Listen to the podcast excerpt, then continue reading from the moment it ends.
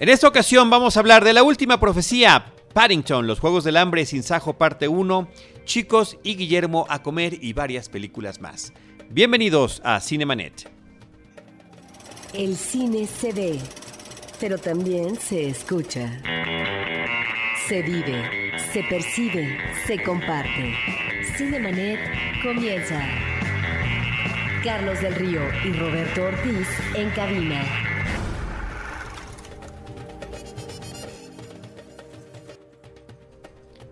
www.cinemanet.com.mx es nuestro portal, un espacio dedicado al mundo cinematográfico. Yo soy Carlos del Río, les saludo, les agradezco que nos acompañen y por supuesto saludo a Roberto Ortiz. Además del cine comercial, Carlos, tenemos que mencionar que todavía está presente la muestra internacional de cine en su edición 57 y hablaremos de tres películas. Estupendo, Robert. Pues, ¿qué te parece si arrancamos con eh, la película más recientemente estrenada en cartelera comercial al momento de grabar este programa?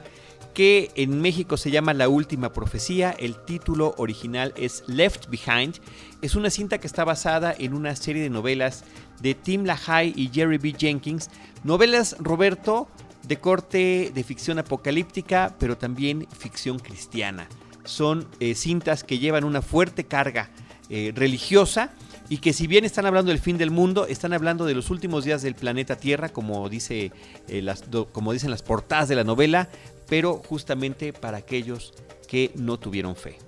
Sí, hay un planteamiento argumental interesante de la cinta que es una situación anómala que está viviendo la humanidad en el presente, es esta falta de creencia no solamente en el otro, que hablaría de un espíritu solidario, sino de la incredulidad ante una realidad que se está viviendo en la inmediatez y en el planeta, es la falta, el abandono eh, por parte de la gente, de la fe en Dios, pero sobre todo esta posibilidad de que se pueda dar esta reivindicación a través de los postulados de la Biblia.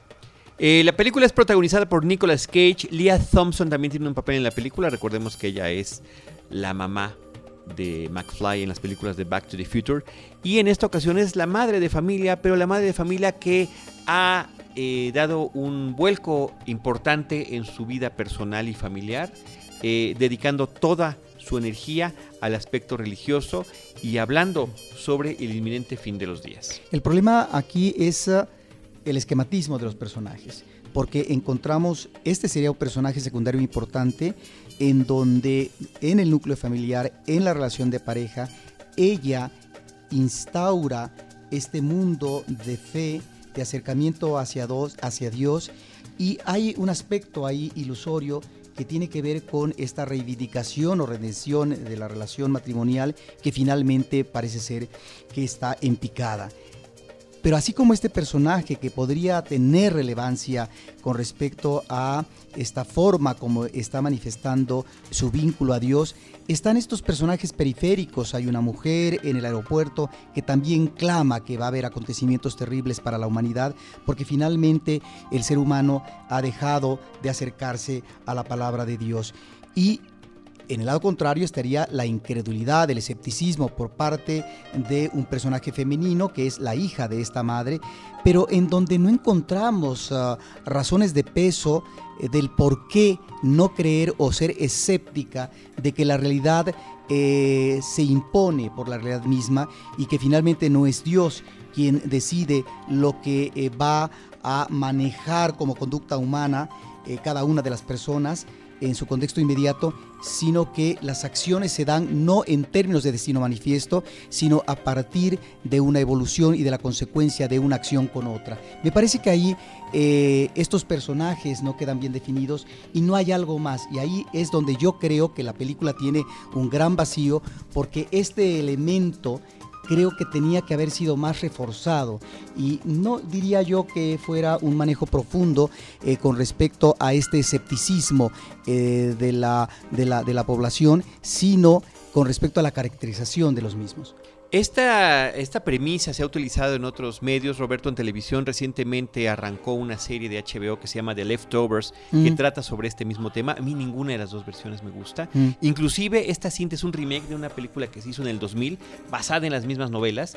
Y bueno, realmente lo más lamentable de todo esto, independientemente de la fuente argumental de esta serie de novelas, está la manufactura de la película, que tiene una pobreza impresionante, malas actuaciones, como dices tú, personajes eh, esquemáticos, eh, cuadrados, eh, la música es terrible, la edición es peor, parece una película hecha para televisión, tiene ese tipo de manufactura de las malas películas hechas para televisión. Estoy hablando de estos canales donde te pasan historias de la vida real, mujeres abandonadas y ese tipo de cosas. Realmente es lamentable lo que hicieron con esta película y es increíble que un actor que no es del todo del agrado de muchísima persona como es eh, Nicolas Cage, pero que a pesar de ello tiene ya un Oscar en su, en su, en su casa, pues nos brinde una de sus peores actuaciones. Sí, después de todas las actuaciones últimas que ha tenido, uno se preguntaría si aquel Oscar que recibió es un Oscar bien habido.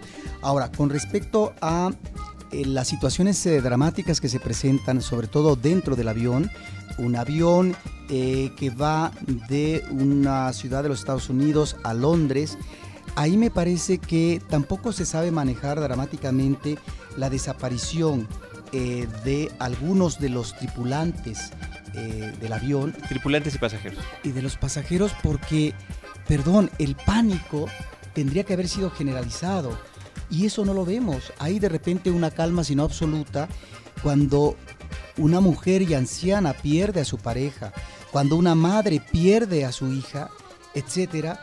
Bueno, esto sería una situación extrema, realmente preocupante, que pondría en una situación de deterioro y además eh, de pánico colectivo que no lo vemos. Ahí es donde finalmente la película miente. Ahí es donde la película eh, apuesta por eh, ciertas fórmulas que me parece que llevan a lo inverosímil. Y es finalmente esa parte final que no vamos a platicar, pero que tiene que ver con esta idea de Griffith del salvamento de último minuto eh, de un avión para un aterrizaje eh, forzoso, en donde finalmente el público no puede creer ese tipo de situación. Efectivamente, en el cine de aventuras existen situaciones extraordinarias, pero uno como público tiene que creerse esas situaciones, tiene uno que vivirlas emocionalmente. Y aquí me parece que uno no vive ni se cree nada. La forma en la que está armada la película eh, narrativamente pareciera, Roberto, se parece muy, de manera muy, muy lejana a las cintas de los 70s de aeropuerto, aeropuerto, aeropuerto 75, aeropuerto 77 Las y demás. de catástrofe. Claro, las, las de catástrofe aérea específicamente, ¿no? Donde se trataba de lo que sucedía en las cabinas de estos, de estos aviones con los personajes y cómo se relacionaban entre sí. Pero eh, la- lo interesante de estas películas, algunas mejor que otras eh, de aeropuerto, es que se creaba un universo humano en donde varios pasajeros ¿sí? cubrían un rol, cubrían cierta situación humana, ¿sí?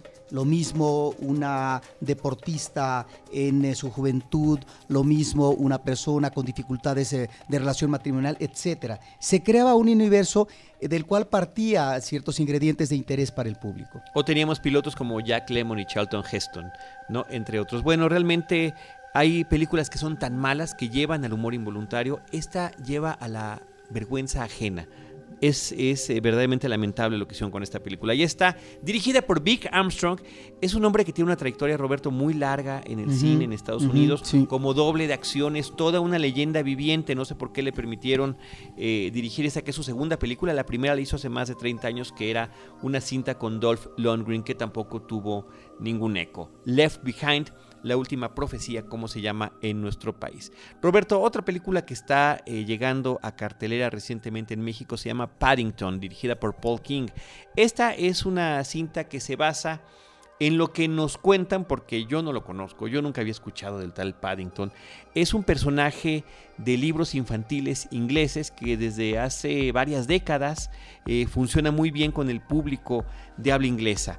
Bueno, esta película está basada en ese personaje, pero no está basada en ninguno de los libros en particular. Se creó esta historia que platica de un oso del Perú que es trasladado a Londres y que allí tiene que encontrar una familia adoptiva. Y eh, es una película de acción real donde lo único que está animado es el oso.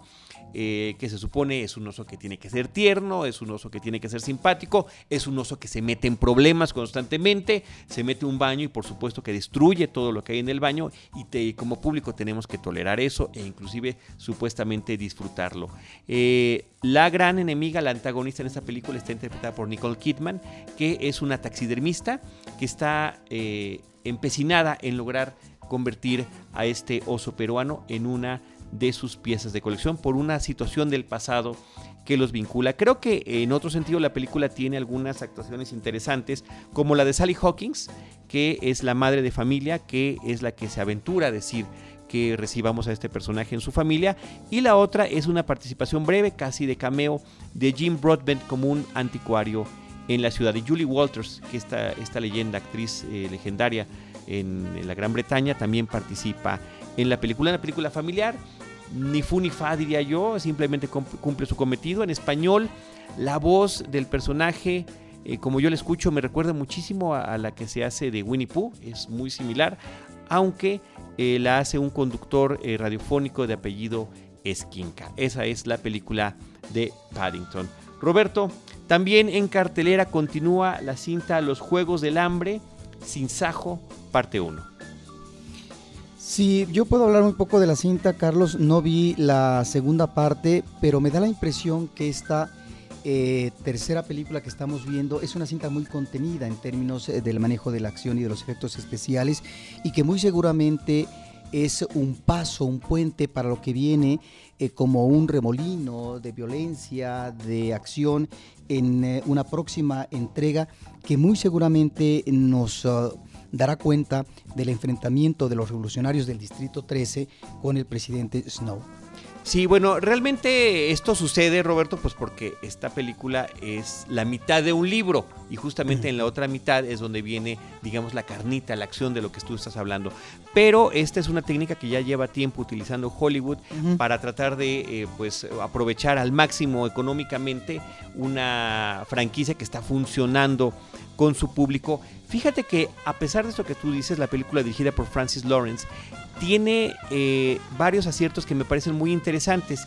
La primera cinta que hablaba de esta competencia letal, mortal, como un, como un espectáculo de masas en este mundo, eh, pues digamos, eh, contrario a la utopía, ¿no? Donde este gobierno opresor no nada más lo utiliza para entretenimiento de, su, de su gente, sino que además es un elemento de opresión, porque están quitándole a cada distrito, a cada colonia, por llamar de alguna manera, a sus hijos para que estos sean masacrados en la gran pantalla. Bueno, esa temática ya ha sido utilizada en otras películas con manera mucho más exitosa, como en Battle Royale, por ejemplo, pero eh, y en la segunda película, pues es una suerte de repetición, porque una vez más vuelven a caer en estos famosos Juegos del Hambre. A mí lo que me llama mucho la atención de esta tercera película es el tema del elemento propagandístico. En las dos películas previas, el personaje interpretado por Jennifer Lawrence lo que tiene que hacer es eh, tratar de sobrevivir, tratar de eh, lograr servir de alguna manera a este gobierno opresor, pero por su personalidad, por su estilo, Katniss se convierte en un símbolo de lo que pudiera, ser la rebeldía. Pero ¿qué sucede cuando finalmente es rescatada por los rebeldes? Bueno, pues los rebeldes también quieren utilizarla de manera propagandística. Es decir, no importa de qué lado se encuentre ella, ella es tan solo un medio para los rebeldes o para el gobierno. Me parece que esa parte es interesante. Me parece que aquí, pues finalmente Philip Seymour Hoffman, en una de sus últimas películas, logra eh, aparecer mucho más que en la anterior, donde simplemente se le estaba presentando en la cinta previa y ahora lo, vemos ya con mayor eh, soltura.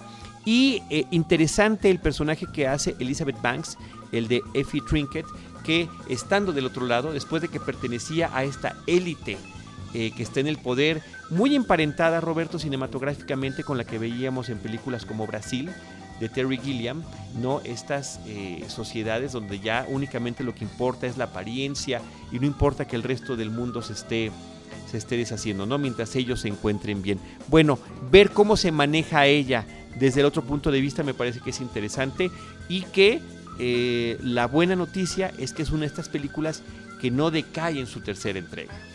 Ahora, lo que tú mencionas eh, de manejo mediático, que está perfectamente dado por eh, lo que es el gobierno opresor, y creo que ahí tenemos un magnífico villano en esta serie que es eh, interpretado por Donald Sutherland. Absolutamente.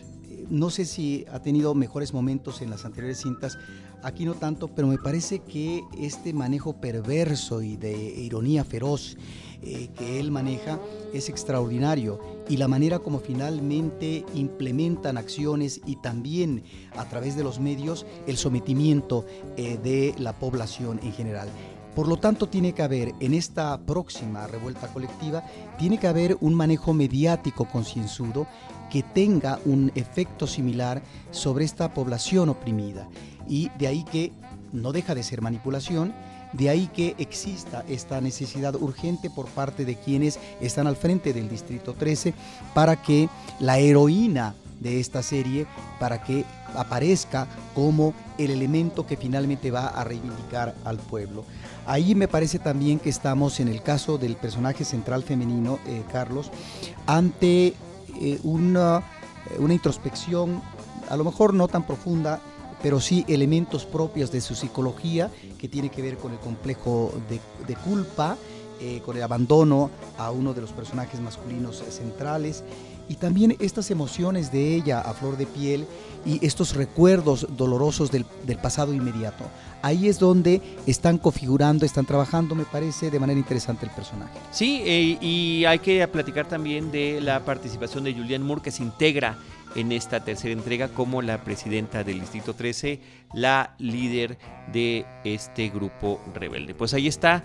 A mí me pareció mucho mejor de, que lo, de lo que esperaba esta película de Los Juegos del Hambre 2. Eh, Sinsajo parte 1. Estaba yo buscando Sinsajo en el diccionario de la Real Academia de la Lengua. No existe la palabra como tal. Si acaso a lo mejor lo hubiéramos mexicanizado, podríamos haberle puesto Sensontle o algo así, ¿no, Robert? Ahora, sí, no me se ríe de mis chistes, Robert. Ahora, es una película que no obstante que es una pausa, no obstante que es un relajamiento, es una película que eh, puede ser palomera. Roberto, eh, tenemos también en cartelera la película Chicos y Guillermo a comer, Le Garçon et Guillaume à table, que es una película que ya había estado, eh, había sido exhibida a través del Tour de Cine Francés, ya la habíamos comentado en alguna de las entrevistas que tuvimos, pero bueno, llegó finalmente a la cartelera comercial esta cinta dirigida por Guillaume Galien. La cinta en Francia tuvo un éxito extraordinario, es en los premios César, que son lo mejor a su cinematografía, se llevó varios premios, incluyendo Mejor Película, Mejor Ópera, Prima, Edición, Guión Adaptado y la actuación, que es el propio Guillaume Galien, que es el que dirige, es el que escribe, es el que adapta y es el que solamente, además, interpreta a dos personajes en esta película. La cinta trata de eh, parte de un monólogo de este hombre en un teatro, donde empieza a hablar de su juventud y particularmente de la relación con su madre, en su familia, pero eh, a partir de su, la búsqueda de su identidad sexual. Él era un muchacho pues como que frágil, eh, afeminado, no le gustaba integrarse a los juegos rudos o de deportes, por supuesto que era víctima de los acosos escolares y que eh, adora e imita en todo momento el comportamiento primero de su madre y después el de ciertas mujeres. Y entonces nos empieza a contar, a pesar de que lo estamos viendo como un adulto, él se interpreta a sí mismo como adolescente hasta poco después de cumplir la mayoría de edad y lo que sucede cuando tiene que enfrentarse a la situación de tener que ser, eh, de pasar eh, hacia el servicio militar qué es lo que pasa cuando tiene que ser reclutado para todo esto. Pero interesante es también que el personaje de su madre está interpretado por él mismo. Entonces él interpreta a su madre, se interpreta a sí mismo de joven y es interesante, por eso este premio de edición, la forma en la que pasa del escenario a las escenas del recuerdo y este recuerdo idealizado donde la madre puede cambiar de espacios físicos, ya sea de un país a otro cuando lo mandan a España o cuando está en situaciones eh, que no le son del todo convenientes. Y me parece que además de que la película tiene muy buen sentido del humor, que toma este tema con, con un gran estilo, con elegancia, con seriedad también, eh, y tiene un desenlace que creo que eh, finalmente no nos esperamos. Ahí está una película muy interesante, Chicos y Guillermo Comer, película francesa de Guillaume Guillaume. Carlos, en la cartelera alternativa tenemos una película muy interesante que se está exhibiendo en Cineteca Nacional, que es eh, Tío en segundo grado, una cinta estadounidense de 2012 de Alan Bellinger, un cineasta que en esta película nos remite, hace un documental y se acerca en los últimos años eh, en la vida de un poeta, Edward Honing, y Edwin Honig. Edwin Honing, que se caracteriza esta documental podría para el espectador o cierto espectador ser excesivo. Él lo que va registrando es el proceso de deterioro mental, de declinación que está teniendo este escritor que fue famoso, que tuvo reconocimiento eh, y celebración internacional. Solamente en ciertos momentos hay destellos de esa mente brillante de este hombre eh, de talante intelectual que se vuelve un gran poeta y que solamente quedan estos uh, residuos ante la pérdida de la memoria y él lo va presentando en estos últimos años, se tardó cinco años en filmar, son los últimos años en la vida de este hombre. Eh, a partir de una misma pregunta vamos viendo este deterioro cada vez mayor. De tal manera que lo que observamos es esta sombra que se va a eh, esta sombra siniestra eh, que va envolviendo a la memoria y que va dejando evidente que no hay una capacidad de discernir por parte de este hombre que ya está en la parte final de su vida, pero que sobre todo lo peor es que está perdiendo la memoria podría ser efectivamente excesivo, pero finalmente es todo un trabajo que hace el director en torno a una reflexión sobre la memoria y para qué funciona esta y si es importante conservarla y mantenerla. De tal manera que esta es una cinta que se hace no solamente a partir de preguntas eh, eh, hacia el escritor, sino también hay entrevistas que se hacen a amigos suyos, alumnos, a familiares, eh, a gente que lo conoció de cerca o que fue eh, su editor, etcétera.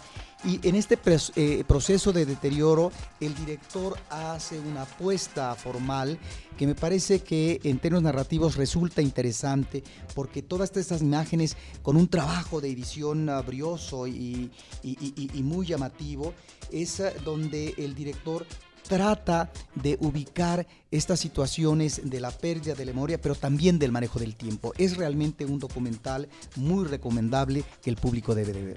Y ahí está inclusive para, eh, platicar sobre este tema del, de lo que llamas de la memoria, lo que es la frase publicitaria del póster de la película, ¿no? Una historia de vida después de la memoria. El título original es First Cousin Once Removed, es una película del 2012.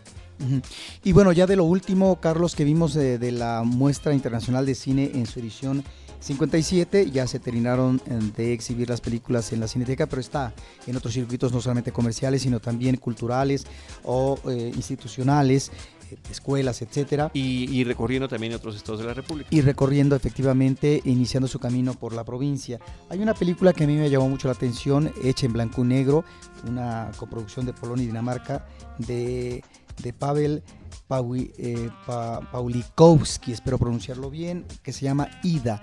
Es sorprendente realmente el trabajo de la fotografía y aquí la anécdota es eh, sobre una eh, chica que posiblemente se convierta en monja que de repente se entera por la madre superiora que debe de ir a visitar a una tía, que es eh, el único vínculo que ella tiene como referente, pero nunca ha sabido de la familia porque finalmente a ella le dejaron desde niña en este tipo de lugares de asistencia pública y en este caso un lugar eh, conventual. De tal manera que ella visita a una tía, una tía que en principio es refractaria, que la rechaza, pero se establece un vínculo necesario para tratar de escudriñar qué hubo en el pasado de esta tía, de esta eh, finalmente sobrina, con respecto a lo que pasó con sus padres. Resulta que esta chica es ah, una chica judía y que sus padres fueron asesinados y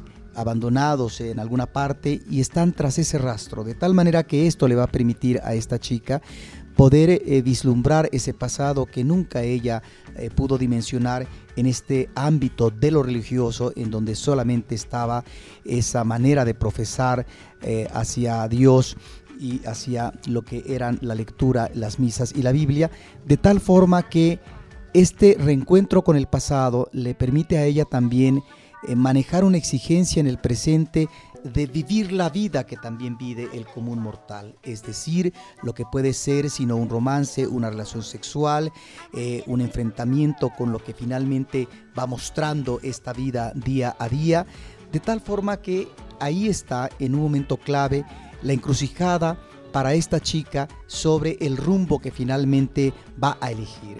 Es eh, finalmente una chica que va a abrazar eh, el cuerpo de Dios o eh, va a tomar otra decisión. Me parece que es una película interesantísima que no solamente tiene que ver con este manejo del pasado muy propio de la cinematografía y en especial de Polonia con respecto al holocausto judío, sino que también tiene que ver con esta forma de ubicar eh, las visiones de la vida y del presente de dos generaciones, que en este caso es eh, la generación encarnada por la tía y la generación encarnada por una chica que apenas se abre la vida y que esta vida finalmente es una vida de dedicación conventual, una vida de entrega a lo místico y a lo religioso. Es, me parece, una película interesante, una de las mejores obras de la muestra, una película que fue hasta cierto punto decepcionante por el director que es uno de los grandes cineastas independientes de los últimos años en Estados, Unidos. Es una coproducción de Reino Unido con Alemania de Jim Jarmusch, una cinta de 2013 que es Solo los amantes sobreviven. Llama la atención porque el director retoma esta vertiente de los vampiros, en este caso del cine de vampiros, lo que sería el cine de terror, y nos muestra a la manera de Lancia a vampiros decadentes, una pareja amorosa.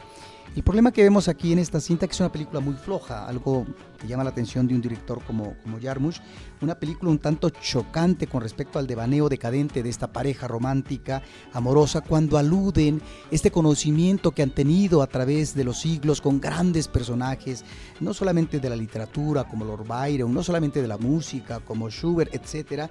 Y cuando tú lo ves hablando de ellos y, y la contribución que ellos como vampiros hicieron a estas grandes figuras de la literatura, del arte, etc., realmente son personajes muy poco interesantes dentro de esa decadencia que están viviendo. De tal manera que me parece que se desaprovecha mucho no solamente estos personajes, sino esa situación decadente y tal vez em, terminal que están viviendo ellos en esta vida de vampiros. Pero ahí está finalmente una apuesta última que hace en eh, este ámbito eh, de los vampiros este director es siempre interesante. Y finalmente, Carlos, eh, una película que se llama Mommy, canadiense, la producción de 2014, de un director que me parece que es interesantísimo. Yo creo que es una de las figuras jóvenes, tiene apenas 25 años, que hay que ponerle atención. Es un director me parece que eh, logra eh, manejar personajes interesantísimos, eh, de una gran crudeza, con un dramatismo extremo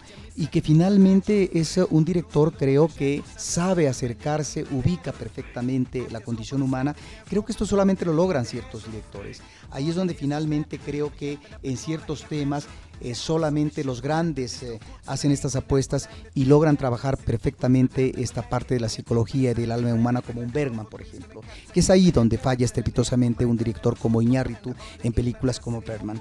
Aquí, en Momi, aquí, con una película como Javier eh, Dolan, estamos ante un cineasta que se mete en la piel de los personajes, que logra entenderlos a la perfección y que finalmente está sacando el mejor partido de ellos en ese drama que están viviendo, que en este caso es una madre ante una situación ficticia que se vive en eh, eh, Canadá, que es la decisión que pueden tener por ley eh, los padres para poder encerrar a los hijos problemáticos con conflictos, hijos en este caso adolescentes, encerrarlos en los hospitales. De tal manera que aquí la madre decide lo contrario, sacar a su hijo de la clínica y finalmente tratar de establecer una relación que pueda permitir que el hijo tenga un destino, que elija un camino en la vida.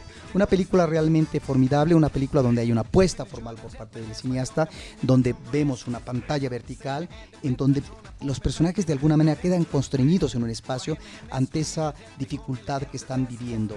Este conflicto de vida está perfectamente en eh, un manejo espacial estrecho que solamente en un momento eh, logra tener elasticidad y se convierte y abarca toda la pantalla en la horizontal, eh, que es la pantalla que estamos acostumbrados a ver en todas las películas en el cine comercial.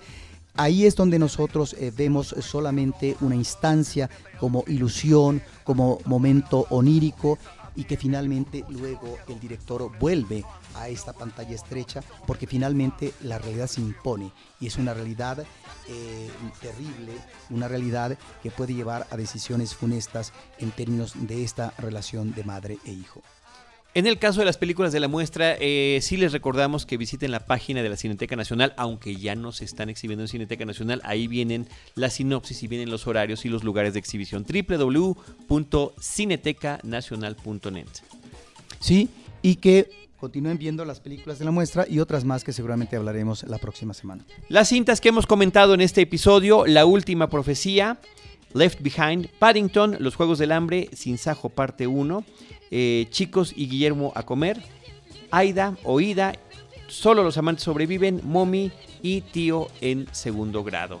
Eh, desde estos micrófonos agradecemos a todos ustedes que nos hayan acompañado. Agradecemos, por supuesto, a nuestra productora Paulina Villavicencio, a Sergio y eh, queremos también darles los datos de nuestras redes sociales. www.cinemanet.com.mx nuestro portal arroba Cinemanet en Twitter, facebook.com diagonal Cinemanet y Cinemanet 1 es como nos pueden ustedes encontrar en YouTube.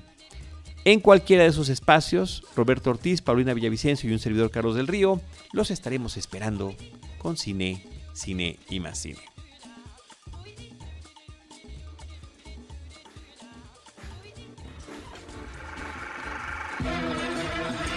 Cinemanet termina por hoy. Más cine en Cinemanet.